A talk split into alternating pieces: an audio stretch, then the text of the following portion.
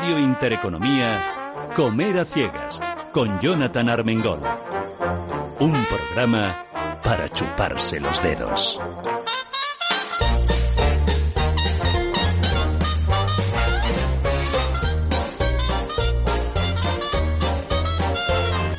Muy buenos días, queridos, queridas oyentes, y hay que decir muy buenos días porque de momento si nos están escuchando es que siguen ustedes bien, y esperemos que así sea. Muchas cosas han cambiado en los últimos 10 días, han cambiado tantas cosas que yo creo que casi después de 20 años delante de un micrófono es la primera vez que me siento a hacer un programa desde el despacho de mi casa es la primera vez que me planteé si seguir adelante con comer a ciegas estos días o no comer a ciegas, pero una más que interesante charla con el director de esta emisora nos dio la solución y la solución ha sido lo que les venimos a presentar. No es momento de contarles vengan a este restaurante, vayan a este otro porque están cerrados, pero sí se pueden aportar muchas cosas. Un servidor, además de colaborar con el Grupo Intereconomía, con Radio Intereconomía ahora, en este nuevo proyecto y continuar con Comer a Ciegas, por ejemplo, también dirige un proyecto que se llama The Foodie Times, que sale en todos los altavoces inteligentes y del cual ya me han oído hablar y bromear alguna vez en este programa. Y en ese diario de noticias que sale de lunes a domingo en todos los altavoces inteligentes, en los Alexa, en los Google, en los Apple, en Spotify, en Evox y en otras plataformas, pues eh, de lunes a jueves se dan noticias, los viernes se dan eh, recomendaciones y los fines de semana recetas. Y dijimos, ¿y por qué no traemos esas recetas a comer a ciegas, por lo menos de momento, mientras dure el confinamiento? Pero si les gusta, pues quién sabe, a lo mejor podemos hacer de Foodie Times también en Radio Intereconomía o vaya usted a saber. Hay tantos cambios y tantas cosas que están cambiando estos días que nunca se sabe. De momento, hoy les traemos dos grandes chefs que les van a abrir su corazón, su cocina y su recetario para sorprenderles. Pero si les parece bien, nos trasladamos a The Foodie Times y les presento un poco cómo funciona esto. The Foodie Times, fin de semana.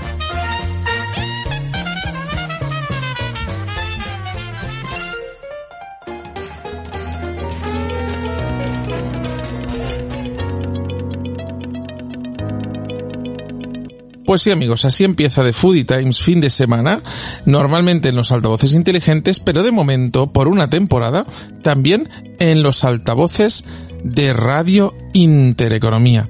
Les traemos dos grandes chefs. El primero, Francis Paniego, en el restaurante El Portal, en Echaurren, en el Hotel Echaurren, en Ezcarait, La Rioja, con dos estrellas Michelin, que nos trae una receta maravillosa de un guiso de cordero que le recuerda a su madre. ¿Por qué? Pues porque ahora mismo resulta que no se come cordero ni cochinillo y que los productores que siguen trabajando pues eh, necesitan nuestra colaboración para seguir comiendo porque normalmente se comía en los restaurantes. Y luego Firo Vázquez del Olivar de Moratalla que también nos trae un plato fácil y espectacular que también nos contará. De momento, acompáñennos que prometemos no defraudarles.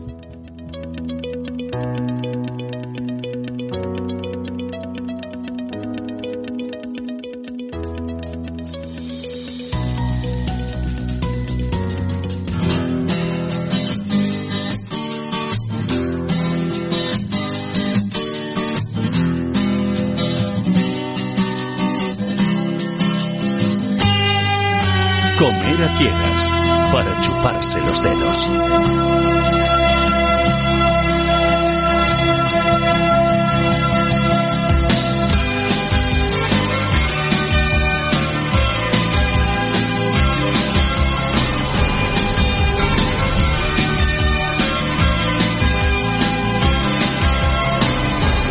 en algún lugar de un gran país. Olvidaron construir un hogar donde no queme el sol. Y al nacer no haya que morir. Y en la sombra mueren genios sin saber. Soy Francis Paniego, soy cocinero de La Rioja, de un pueblecito que se llama Ezcaray, y pertenezco a la quinta generación de, una familia que se lleva dedicando a la hostelería desde 1898.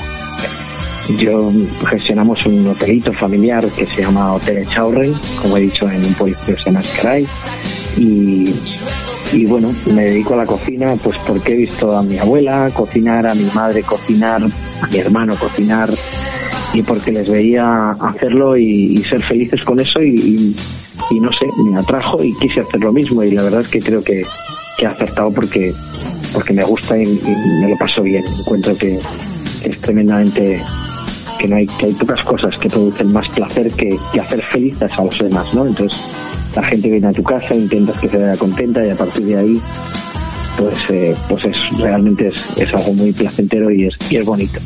Me gusta mi trabajo.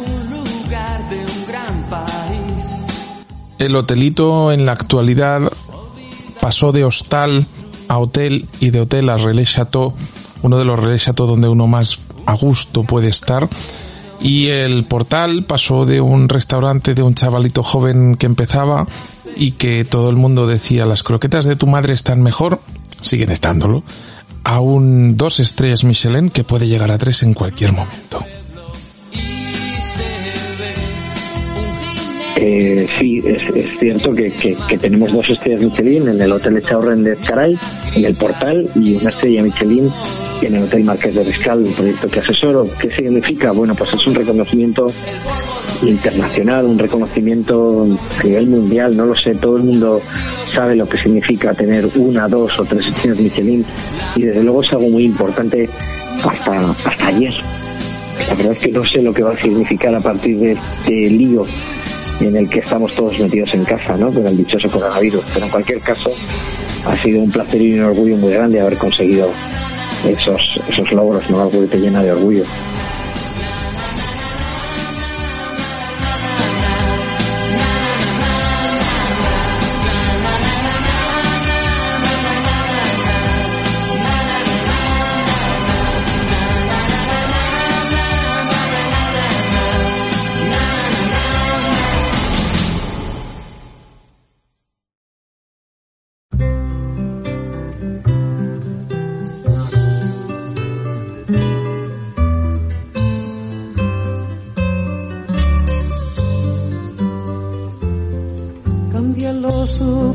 Superficial, cambia también lo profundo, cambia el modo de pensar, cambia todo en este mundo, cambia el clima con los años, cambia el pasto. Cuando uno empieza en la vida, empieza con una idea, cuando uno tiene un sueño, empieza a desarrollarlo, pero hay veces en que la vida, una buena mañana, nos da un tortazo de realidad y nos hace darle la vuelta a la tortilla. Pues yo mm, decidí irme a estudiar hostelería a la Escuela Superior de Hostelería y Turismo de Madrid, que era la escuela donde había estudiado mi hermano Luis, ¿no? Eh, bueno, antes de decir que, que decidí ir a estudiar hostelería, pues quizás por, por, por puro, mm, pues simplemente por pura osmosis, ¿no? Mi madre era cocinera, mi hermano estaba estudiando cocina y, y yo pensé que tenía que hacer lo mismo, pero no estaba ni siquiera seguro de si, si estaba acertando o no estaba acertando y, y en esos momentos pues era un mar de dudas, ¿no? En el transcurso de mis estudios pues iba alternando mi, mi periodo de estudiante con, con trabajo los, en verano, venía a trabajar a Chaurren a casa y entre semana trabajaba en restaurantes como Currito en Madrid, Cao Mayor, donde iba un poco aprendiendo, ¿no? Poco a poco. En durante mi periodo como estudiante, pues, pues, pues tuve la, la inmensa mala suerte que falleció mi hermano Luis, ¿no?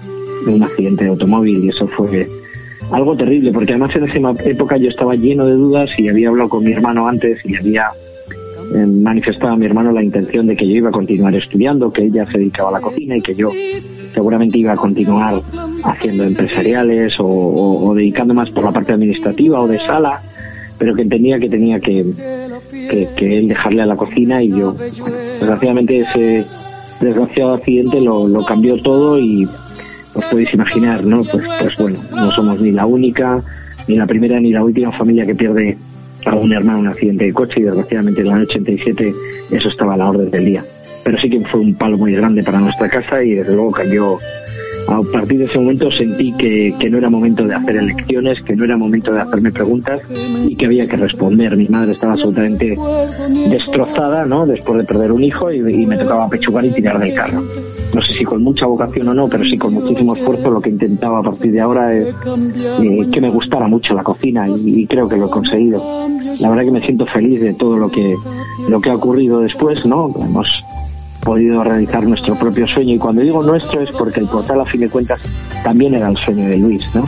Los dos salvábamos y soñábamos de estrellas Michelin, hablábamos de, soñábamos con grandes restaurantes, los dos habíamos trabajado en Arzac, en Aquelarre y, y los dos soñábamos que algún día en un pueblecito pequeño como Escaray podría haber un restaurante con estrellas, ¿no?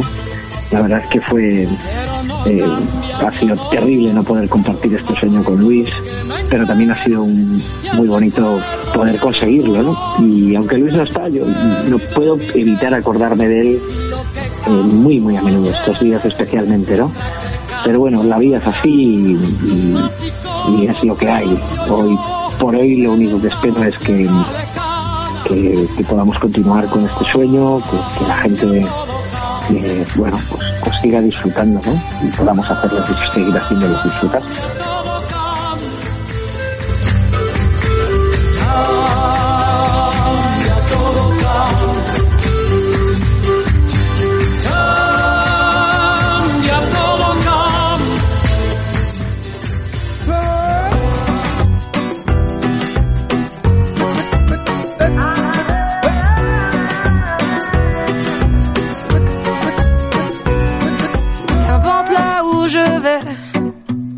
Que j'ai.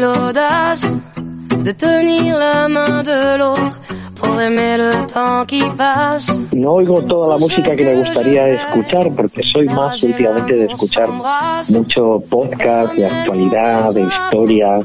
Soy un friki de la historia, no te puedes imaginar hasta qué punto eh, me vuelvo loco y me llego a emocionar con pasajes de, de la historia de España. No, no sé por qué, pero me ha dado por ahí. En cualquier caso, claro que me gusta la música, me gusta la música española de los 80, cualquier, cualquier cosa, vamos, desde Los Secretos, Nacho Vega, eh, yo qué sé, hay tanta, tanta música, el último de la fila, eh, los Duncan Du, no sé, muchas cosas. Y me gusta mucho la música francesa, cantantes como Sa, que, que sé que no tienen nada que ver, y, y, también puedo estar horas y horas escuchando Bob Dylan, que me encanta, o sea que ya ves que soy muy, muy, muy transversal, pero también me encanta Mercedes Sosa, o sea, y a veces necesito escuchar a Mercedes Sosa. Esta mañana le oía a Manolo, a Manolo, perdón, a Juan Echanove, eh, que hablaba del, del, poema ese de Todo Cambia eh, y de la canción de Mercedes Sosa sobre Todo Cambia y y bueno, y he estado un ratito escuchando a Mercedes Sosa. No sé, hay, hay música, la música es necesaria, ¿no? Y, y vamos tan deprisa que no le prestamos suficiente atención, ¿no?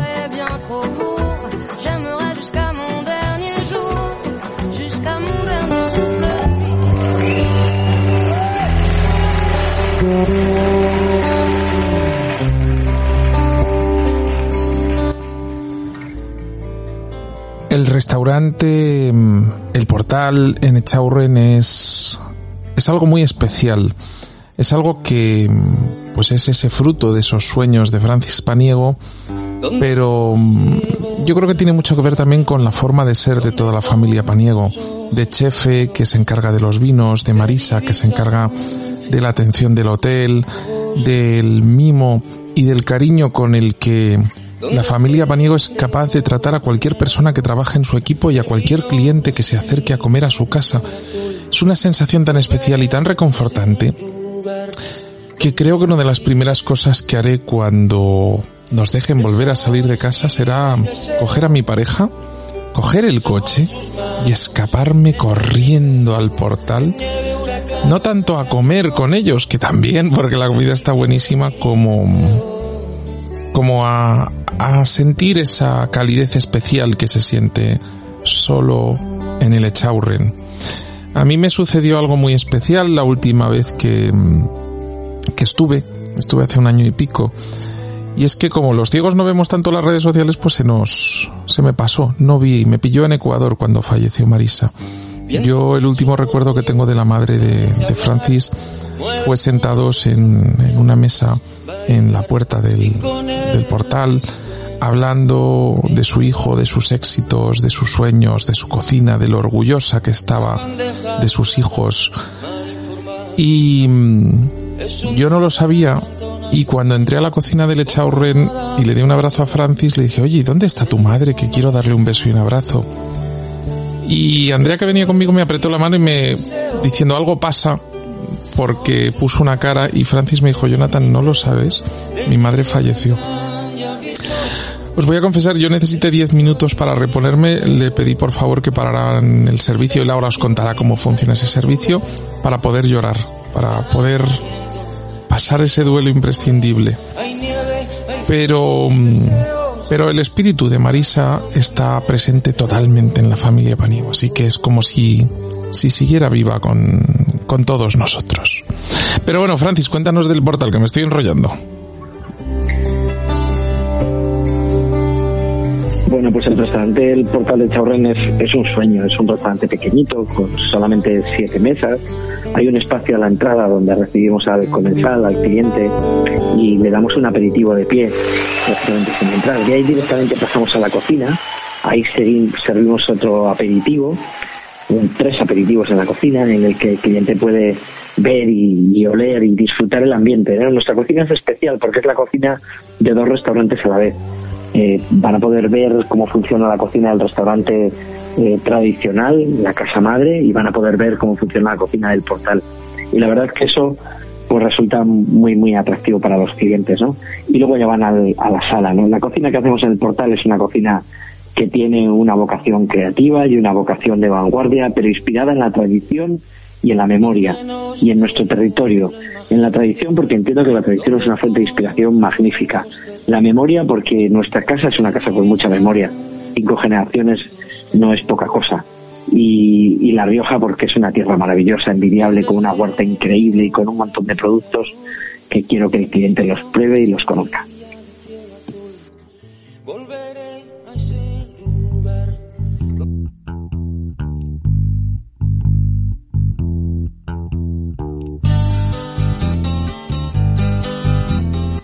Y llega la hora de remangarse. ¿Y qué nos ofrecerá un chef con dos estrellas Michelin? ¿Algo que podamos hacer en casa o no?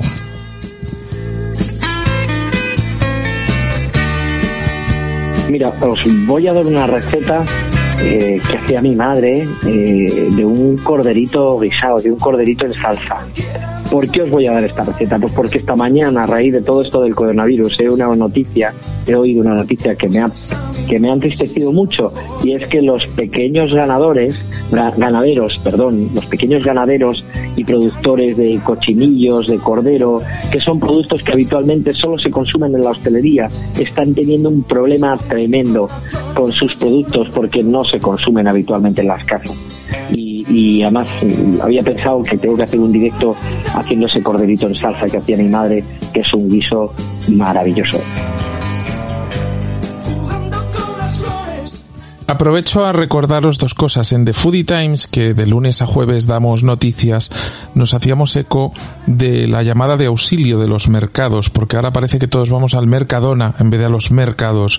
Y que, como decía la directora de uno de los de los mercados, pues eh, se nos ha olvidado todos esos hipster que hablábamos del producto de cercanía, del, del cuidar a los productores, etcétera, que se nos había olvidado. Así que por favor, eh, cuando hagáis vuestras compras pensar en que hay mucha gente que luego tiene que seguir y que están obligados a trabajar, no como otros muchos que estamos confinados. A lo mejor comprar en un mercado o en una pequeña tienda de barrio o productos de productores pequeños es una gran opción. Y la segunda, Francis Panego está haciendo directos en su canal de Instagram, así que si le queréis ver en su salsa y en su familia, lo tenéis fantásticamente fácil.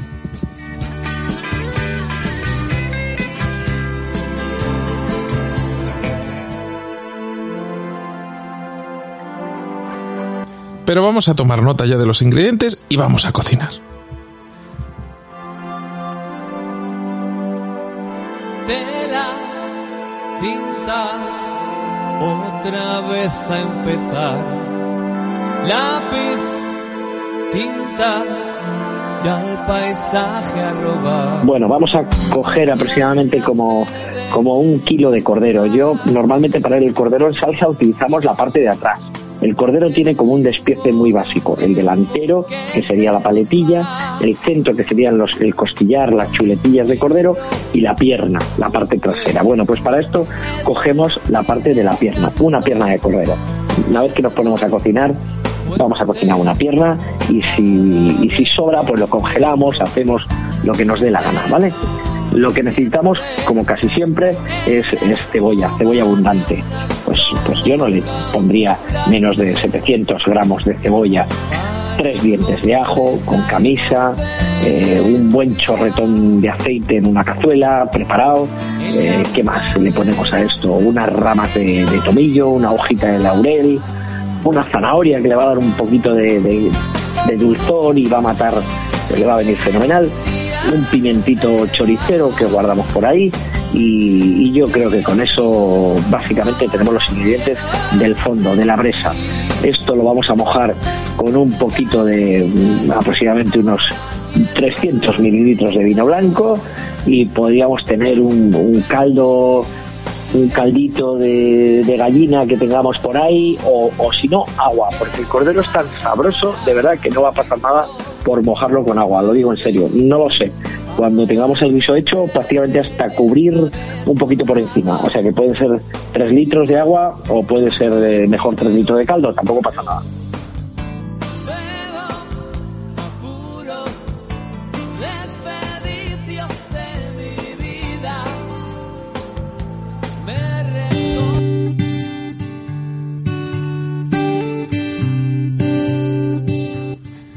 No os estreséis que una receta de un dos estrellas Michelin que tiene tanta carga emocional como la cocina de Marisa es súper fácil de hacer. Así que, manos a la obra. De esa botella de 300 mililitros que hemos guardado, que hemos sacado, los otros 400 nos los podemos tomar en 3-4 copitas. Dos para nosotros y dos para quien nos acompañe. Esta es una receta súper sencilla que de verdad no hace falta seguir pasos, ¿vale? Cogemos una, una sartén un poquito profunda y, la llenamos de, de, aceite, no, no, no del todo, pero sí dos, tres deditos de aceite, ¿vale? La ponemos a calentar. Aparte, cogemos la pierna de cordero y la cortamos en trozos. Es verdad que tiene el hueso, con lo cual, si queréis, podemos decirle al carnicero que nos los corte en trozos y nosotros cortarlo en trozos aproximadamente de 5, de 4 centímetros, trozos un poco irregulares, pero que más o menos tengan todos un tamaño o un peso similar. Los sazonamos, los pasamos por harina y los vamos friendo en ese sartén donde teníamos el aceite. ¿De acuerdo? Una vez que se van dorando bien doraditos, los sacamos y los vamos echando en una cazuela donde hemos puesto un dedo de agua. ¿Entendido? En esa cazuela donde tenemos el dedo de agua vamos incorporando, como digo, los trozos de cordero dorados y una vez que hemos terminado de dorar toda la carne, en la misma sartén donde hemos dorado la carne, vamos a añadir la cebolla picada en mirepoix.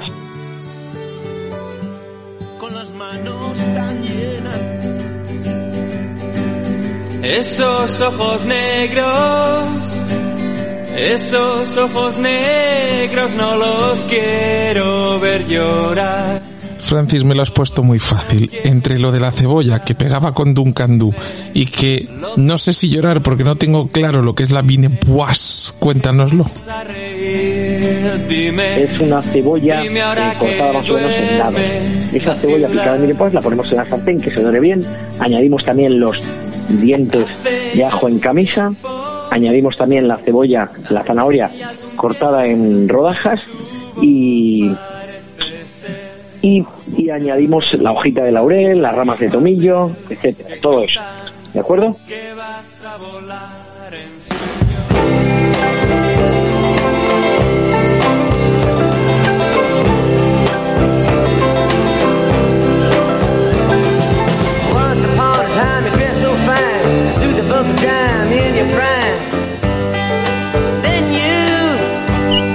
Que eso se va pochando y se va tostando bien, ¿eh?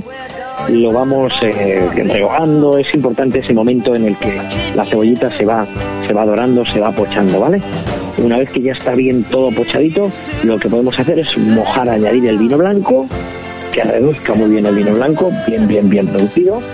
Y una vez que ha reducido súper bien, lo que vamos a hacer es añadirle ahora un poquito el agua, que hierva todo junto, todo junto bien, bien, bien, que reduzca bien.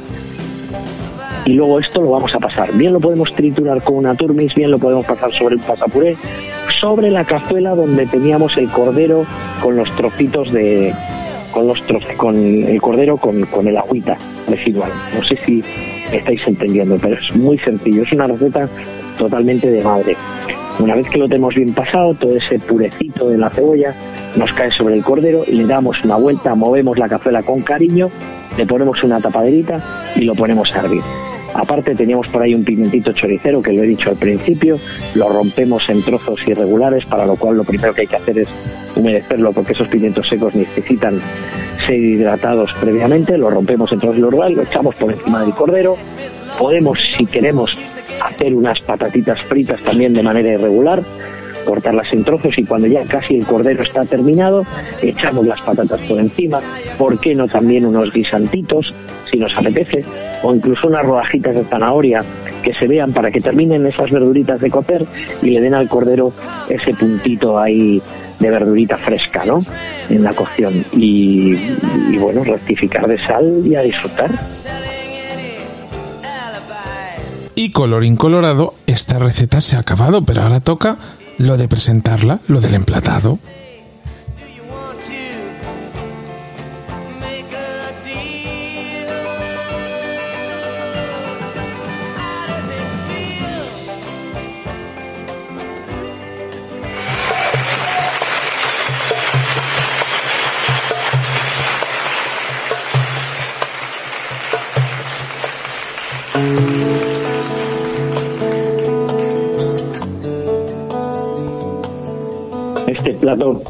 ¿Cómo lo emplatamos? Pues mira, yo lo que haría sería buscar una cazuela bonita, una cazuela de hierro, y sacar la cazuela al comedor.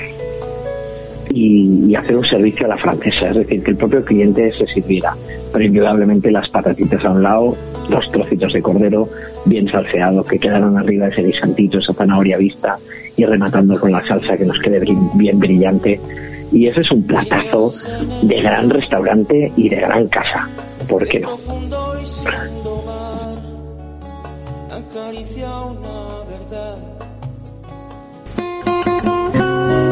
Violeta Parra era chilena.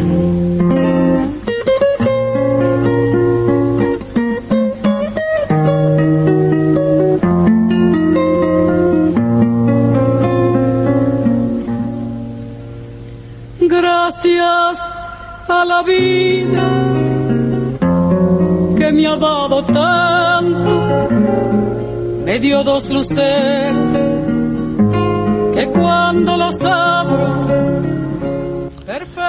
Pues nos queda solo despedirnos de Francis Paniego y darle las gracias por habernos facilitado esta receta. Es domingo, es un buen día para cocinarla si tenemos ese corderito en casa y para demostrarle a los nuestros que llegarán buenos momentos para volver a salir a esos restaurantes maravillosos, pero que mientras, con un poco de cariño, de madre, de padre, de hermano, de hijo, se pueden hacer virguerías. Gracias, Francis. Gracias a la vida que me ha dado tanto. Bueno, pues espero que, que todo esto que estamos viviendo estos días, ¿no? De confinamiento en nuestras casas, pues algún día quede en un mal sueño. Desde luego no va a ser fácil, ¿no? Superarlo y no lo vamos a olvidar nunca, ¿no? Ojalá eh, podamos recuperar la normalidad y la normalidad también será que, po- que podáis volver algún día y que os animéis a conocer nuestra casa en Escaray, que, que vamos a necesitar la visita, vuestra visita de todos los clientes para retomar la actividad con normalidad. Así que nada, mucha suerte y mucha fuerza para todos. Y muchas gracias y espero que os haya gustado esta receta. ¿Vale? Un abrazo.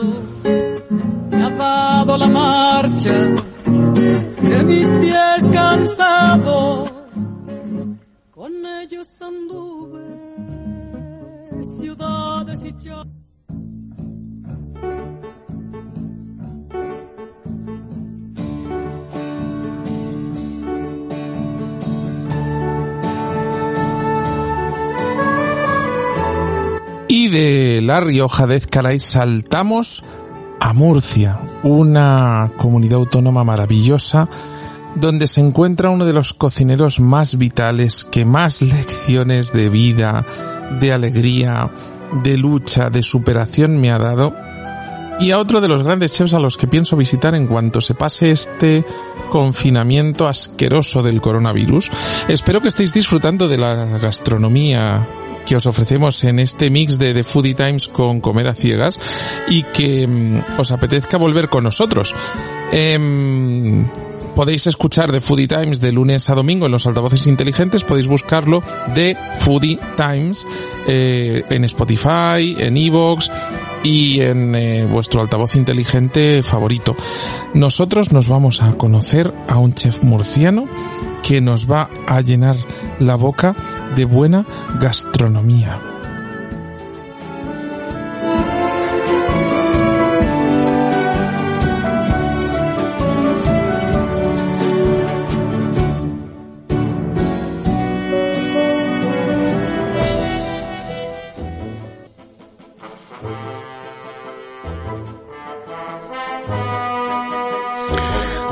Soy Ciro Vázquez y trabajo y tengo el restaurante El Olivar en Moratalla.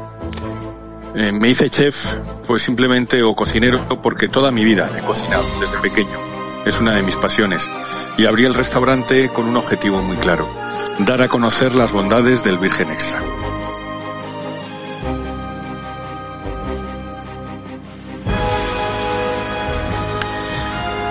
Empecé en la cocina, la verdad, con una función de teatro. Tenía entonces siete años y, en el colegio había que representar una obra y era sobre cocineros.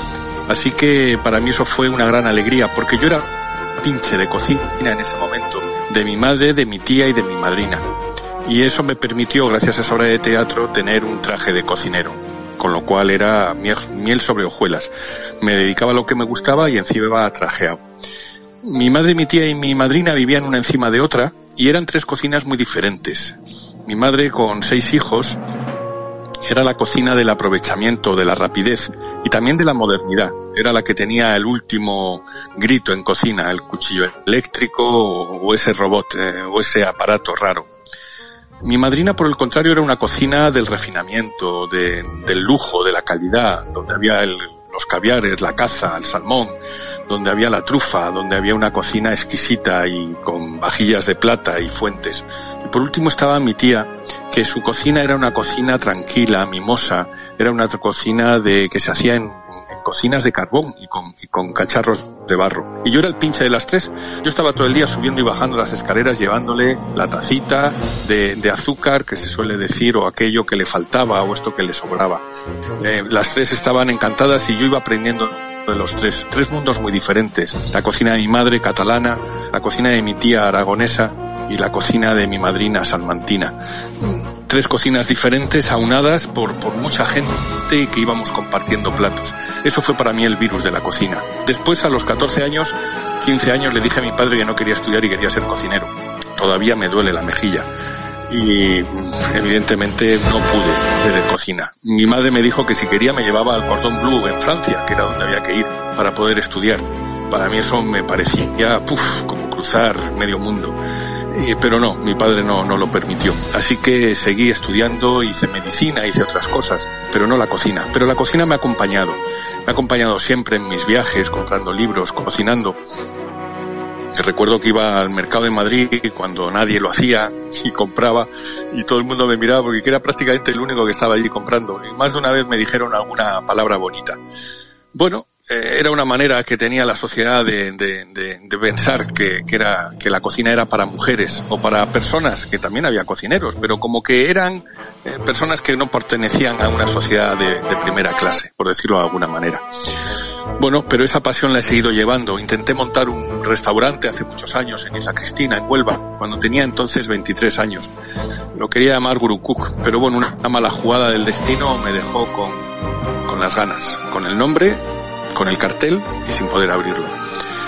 Ya me olvidé y llegando aquí a Moratalla, después de muchas vicisitudes, eh, me dedicaba en ese momento a dirigir una fábrica de conservas.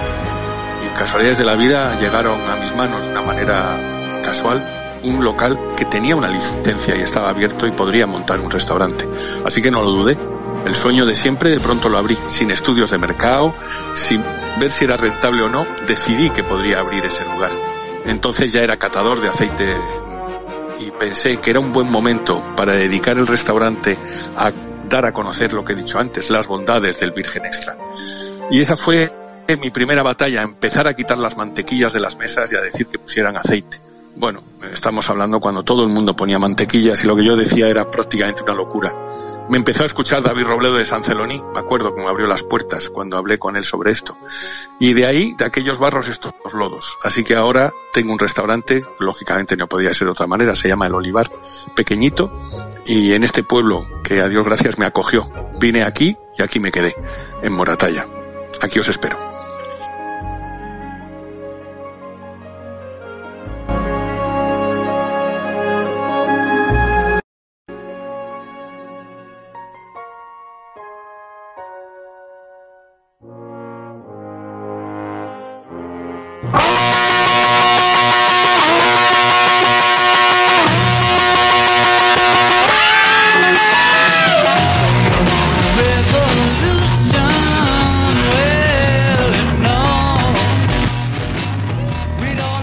Música para mí es, es como para todo las personas, ¿no? Es fundamental. ¿Qué música me gusta? Pues mira, sinceramente, yo soy una persona alegre. Llevo una persona que procuro ver la vida siempre con el vaso medio lleno. Soy una persona positiva, soy una persona, por otra parte, soy meditador, soy una persona observadora, tranquila y procuro vivir el momento. Por lo tanto, me gusta una música alegre, me gustan los Beatles. Los Beatles para mí es como, como, como todo. Eh, la música de los Beatles es como estar escuchando a Tintín cantar. Eh, y te hablo de Tintín como, como otro de los grandes eh, hitos o uno de los grandes eh, eh, personajes que, que, que, mueven mi vida. Es decir, creo en el color, creo en la ilusión, creo en la magia y por tanto la música tiene que ser alegre, de hermanos, de hermanamiento. los Beatles creo que lo resumen, es una maravilla. Pero no solamente ellos, Muse son una maravilla, los Artist Monkeys son grupos que ya son míticos y que tienen esa música con esa alegría. Pero también me gusta la música tranquila, la música de meditación, la música de spa que se dice en algunos lugares. Me gusta, me gusta esa música New Age que se decía. Claro que me gusta. Eh, Ibiza Café, etcétera, etcétera. También me gusta, como no, Loli Manuel. ¿A quién no le gusta Loli Manuel? ¿A quién no le gusta Manzanita? ¿Quién no tiene esos momentos? Es decir, es que no podemos tener un, un tipo, un solo registro. Cada momento es diferente, cada música es diferente. Cada, cada persona con la que te relacionas es diferente. Las músicas, cada una tiene que tener su momento. La verdad es que me gustan todas las músicas o casi todas. Excesivamente estridentes. Sí, ¿por qué no? Pero para momentos muy determinados. Tengo un problema, tengo cefaleas, me duele la cabeza a veces. Entonces, si es demasiado estridente, si no la entiendo, si es demasiado heavy, pues a lo mejor no. Pero las mejores baladas son heavies, toda la vida se ha dicho. Me gusta en general toda la música y me gustan los cantautores. Me gusta, si es que me gusta la vida, ¿cómo no me va a gustar la música?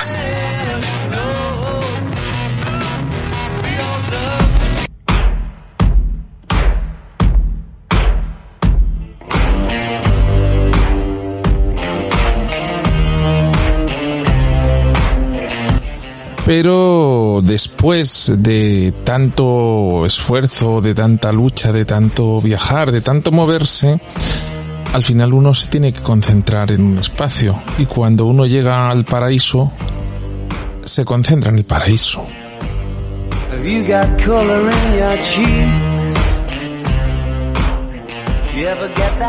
Llegué a Moratalla y llegué para dirigir una fábrica de conservas como gerente y director general de una fábrica de conservas. En esa fábrica de conservas haciendo conservas eh, vine, bueno, en unas situaciones eh, que son para dar eh, otra, otra chapa en otro momento, muy divertidas. Pero una de las cosas que descubrí es que en un rincón había una almazara y estaba cerrada. Y dije, ¿y esto? Si aquí hay olivos, ¿por qué esto está parado? Yo jamás pensé que en Murcia había olivos. De Murcia tenemos la imagen del Mar Menor, de las verduras, pero de que hubiera olivos, pues hay olivos no solamente centenarios, sino que han visto pasar a los reyes católicos. Yo llegaba de Madrid con la cultura de que el mejor aceite era el refinado 04. Hombre, era de Madrid y eso era lo mejor. Cuando descubrí descubrir lo que significaba la palabra virgen y lo que era un aceite de oliva virgen. No tenía ni idea, pero fue eh, descubrirlo lo que hizo que, me, que decidiera dedicarme a ello y entonces fue cuando me hice catador. Primero me hice catador y después ya abrí el restaurante. Moratalla, cuando yo llegué había una cartel en la entrada que ven y piérdete.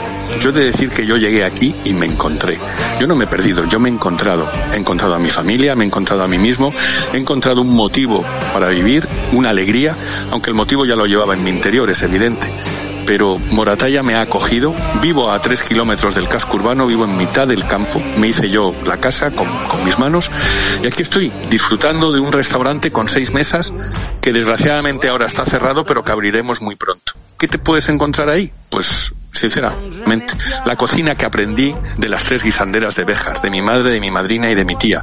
Una cocina sencilla, de sabor, intento poner el recuerdo encima de la mesa y evidentemente actualizada, con técnicas y con las nuevas eh, eh, instrucciones, son los nuevos inventos que, que, tenemos, a Dios gracias, y gracias a la globalización y todo lo que tú quieras. Pero es una cocina de terruño, es una cocina que intento coger lo que tengo a mi alrededor, los albaricoques, las almendras, las aceitunas, la caza, las setas, lo que tengo a mi alrededor.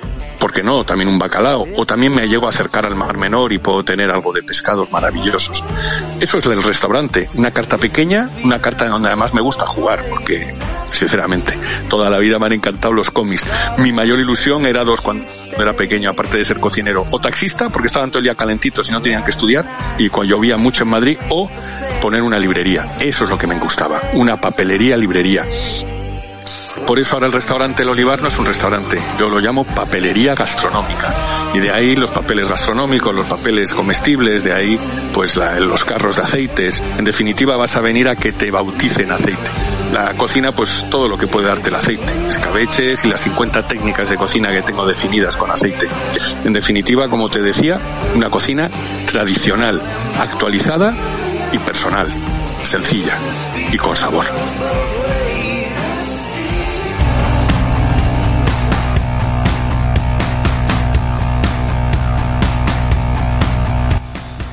En los últimos años, eh, Murcia se está convirtiendo en una zona de referencia para viajar a conocer, para disfrutar de su gastronomía.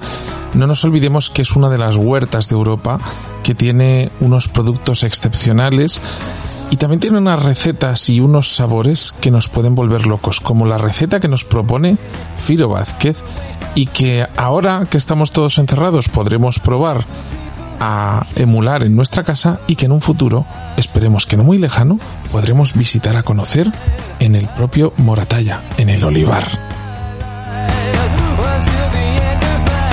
Yo la receta que os propongo es una receta sencilla, sencilla en su concepción y sencilla en su realización. Eh, bueno, es un poquito más elaborada quizás, o, pero es una manera también de, jugar en la cocina. Además es una receta que creo que, que puede ser muy familiar. Eh, creo que los niños niños deben incorporarse siempre a la cocina, siempre que podamos. Y de esa manera, jugando, cocinando, aprenden y además es una manera también de abrirles al mundo de la gastronomía y a los sabores. Por una parte estamos aquí en, en Murcia y tenemos las verduras. Si no hablamos de verduras, parece que no estamos en Murcia. Así que vamos a coger unas cuantas verduras. Bueno, hay que reconocerlo. Todos los que tengan niños ahora en casa, es el momento de poner en práctica esta receta. Pero, Firo, ¿qué verduras? Porque verduras hay muchas y además ahora estamos en momentos de dificultad para encontrar quizá alguna.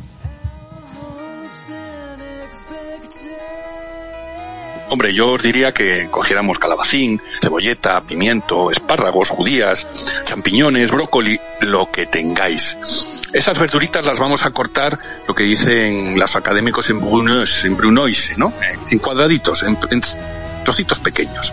Las vamos y las vamos a reservar de momento. Por otra parte, vamos a coger una pechuga de pollo campero, a poder ser que tenga algo de sabor, que tenga algo de fuerza, que tenga un poquito más de enjundia. Y esa pechuga de pollo la vamos a cortar en tiras. Vamos a hacer unas tiritas de pechuga de pollo. Y ese pollo lo vamos a poner en un bol y lo vamos a poner a marinar con un buen chorro de limón, limón murciano, ¿eh? otra cosa que tenemos aquí, los limones murcianos, pues lo ponemos a marinar bien con ese limón, con unos mm, cuantos golpes de, de, pimienta, de pimienta negra, también se lo vamos a poner. Y todo eso lo vamos a dejar ahí con un poquito también de cilantro, si tenemos, y si no, pues no, con, perejil, y si no, con nada, ¿eh? con lo que queramos ponerle, pero un poquito de... y lo dejamos ahí que se marine. El limón va a, va a actuar sobre el pollo y lo va a ir ya macerando, va a ir marinando.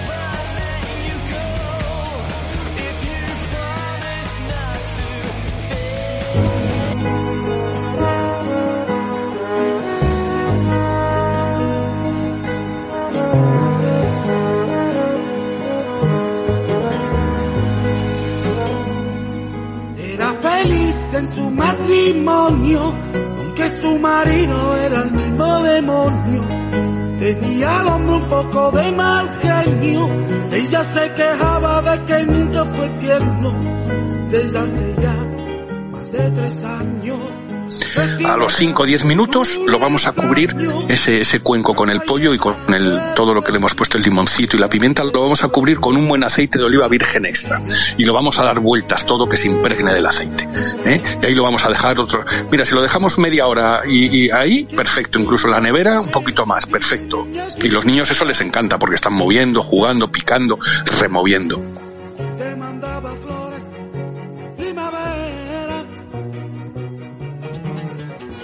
El que no tenga niños que no se estrese, que también puede cocinar, ¿eh? que a todos nos ha gustado guarrear un poco en la cocina y de momento la cosa pinta fácil.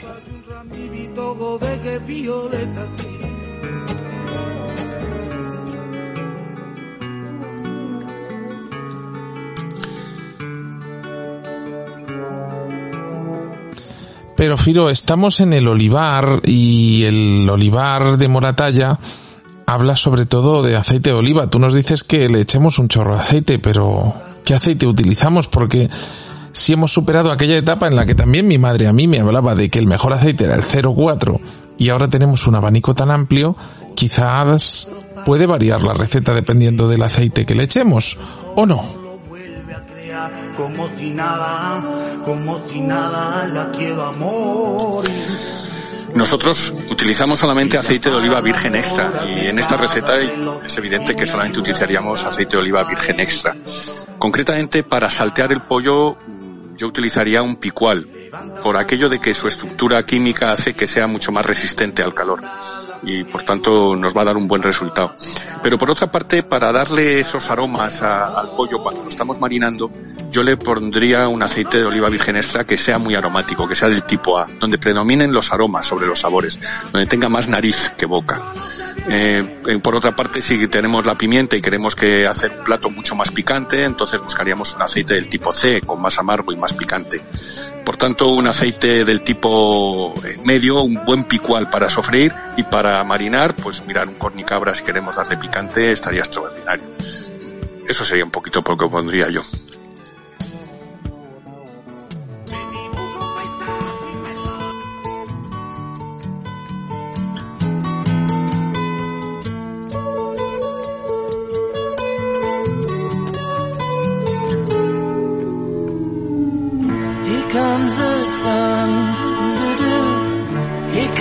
Por otra parte, vamos a coger un poquito de un queso con un poquito de personalidad. Vamos a coger un queso de cabra y vamos a coger un poquito de yogur y vamos a coger otro poquito más del limón que teníamos y un poquito más de pimienta de la que teníamos. Y con todo eso lo vamos a batir junto, vamos a machacar un poquito el queso de cabra y lo machacamos y con eso vamos a hacer una salsa. ¿eh? Y eso lo vamos a dejar de lado. Y luego después vamos a coger una sartén y vamos a empezar a saltear las verduras, una a una porque no todas tienen el mismo los tiempos. Eh, si hemos podido, los pelamos. Los pimientos a mí me gusta pelarlos. En el restaurante pelamos las Pero bueno, vosotros hacer lo que consideréis. Y las vamos salteando y las vamos apartando. Primero los pimientos, luego el calabacín. Os recomiendo que cuando queráis, aparte del aceite, le pongáis unas gotitas de agua, muy poquitas, porque eso va a ayudar a que se hagan más rápido, ¿eh? pero muy poquita agua, ¿eh? porque tiene que estar salteado. Pero eso nos va a ayudar. Bien, y lo vamos a dejar dejando de lado habéis prestado atención porque nos han lanzado dos trucos en un pispás, pelar los pimientos, que parece fácil, y echar unas gotas de agua mientras salteamos, que parece contraproducente, pero ayuda a que la cosa se haga más deprisa. Pero yo pensaba que lo de pelar los pimientos era una cosa de cuando se asaban, pero ¿y cómo lo hacemos?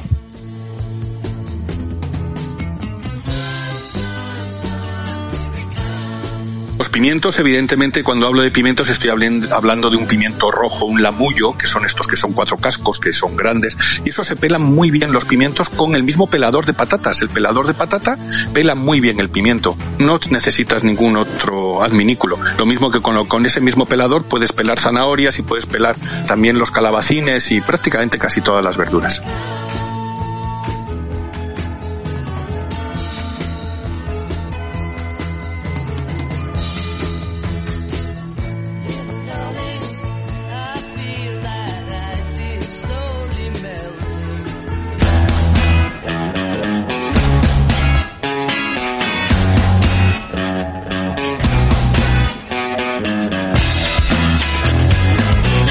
Tenemos todo en esa misma sartén, lo que vamos a hacer es sacar el pollo donde estaba marinado, con lo cual va a llevar ya el limón, ya está medio hecho, y el propio aceite que lleva, y una sartén fuerte, podría ser un wok. Hombre, eso queda muy bonito y queda muy, ¿eh? Y además te puedes tirar el rollo con el cuñado, con el wok.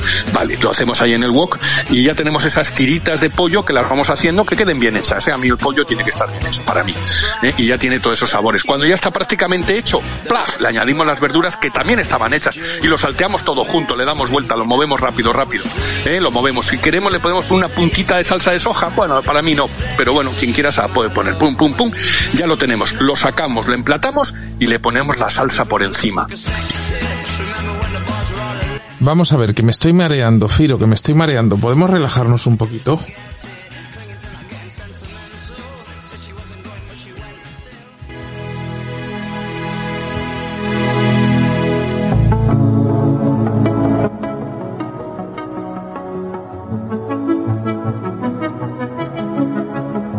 terminar. Al más pequeño de la casa le hemos dejado con el mortero, con unas almendras que hemos, unas almendras fritas, marconas a poder ser, que las machaque, que haga trocitos de almendra. Y cuando ya está, se lo echa por encima. Si tenemos el cilantro, se lo volvemos a poner y si no, no. Ya comer.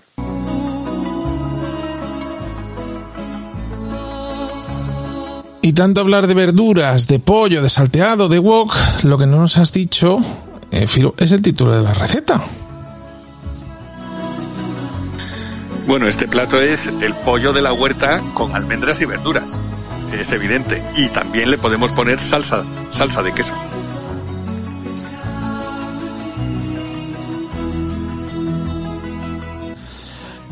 No sé si lo sabéis, pero Firo Vázquez es uno de los chefs con mayor conocimiento sobre el aceite de oliva de nuestro país.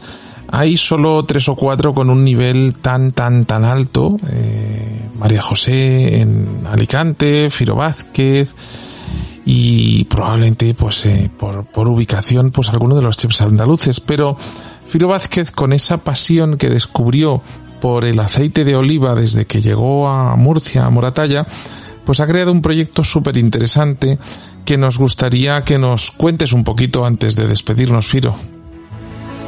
Si te interesa el mundo del virgen extra o el mundo de los aceites, eh, para eso creé una aplicación que se llama Gastrolium, que es universal y gratuita, y, con más de 300 aceites catados, 150 recetas de cocina, 50 técnicas de cocina y toda una olivapedia, terminología. Y todo ello, además, no solamente lo puedes ver ahí, lo puedes ver en Facebook y también estamos haciendo unos vídeos, unas píldoras cortitas de 3-4 minutos, donde te enseño no solamente a catar, sino a descubrir un poco el mundo del virgen extra. Es un mundo apasionante y te recomiendo que, que, por favor lo veas. Acuérdate, en Facebook lo puedes seguir en Firo Vázquez o en Gastrolium. Gastrolium, eh, con, tanto en la aplicación como en el Facebook, como en Instagram, ahí estamos, dando la caña con el Virgen Extra.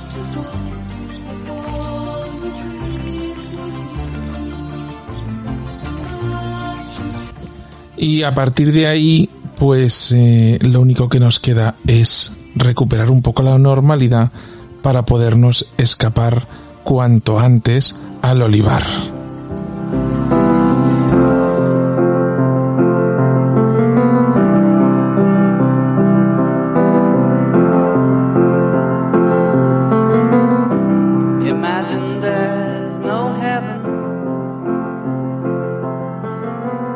Ahora que llegamos al final, lo primero que quiero es, antes de decir adiós, es darte las gracias, Jonathan, por permitirme poder estar aquí y poder mostrar un poquito de, lo que hago y, y, y, de dónde estamos.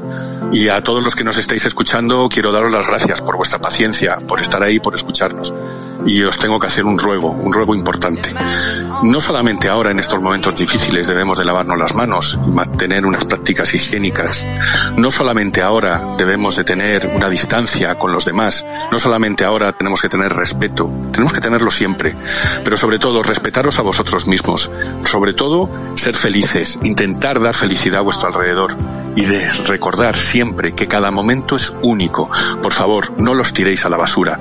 Por favor, vivirlos intensamente. Y ya sabéis, estamos encantados de recibiros en el Olivar. Por favor, cuando todo esto pase, acudir y daros muchos besos, muchos abrazos, pero con respeto y sobre todo, siempre, siempre con higiene. Un abrazo muy fuerte a todos.